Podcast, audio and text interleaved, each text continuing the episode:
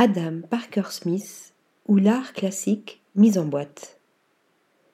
Jusqu'au 20 août prochain, la galerie californienne The Hall accueille six nouvelles sculptures signées par l'artiste Adam Parker Smith via l'exposition Crush.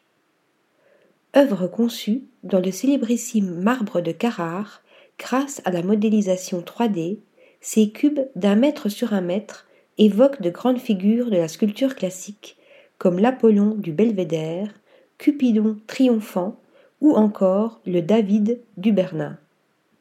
Des sculptures qui ont été compactées comme l'aurait été une poubelle dans un compacteur à déchets ou comme des œuvres de l'artiste César.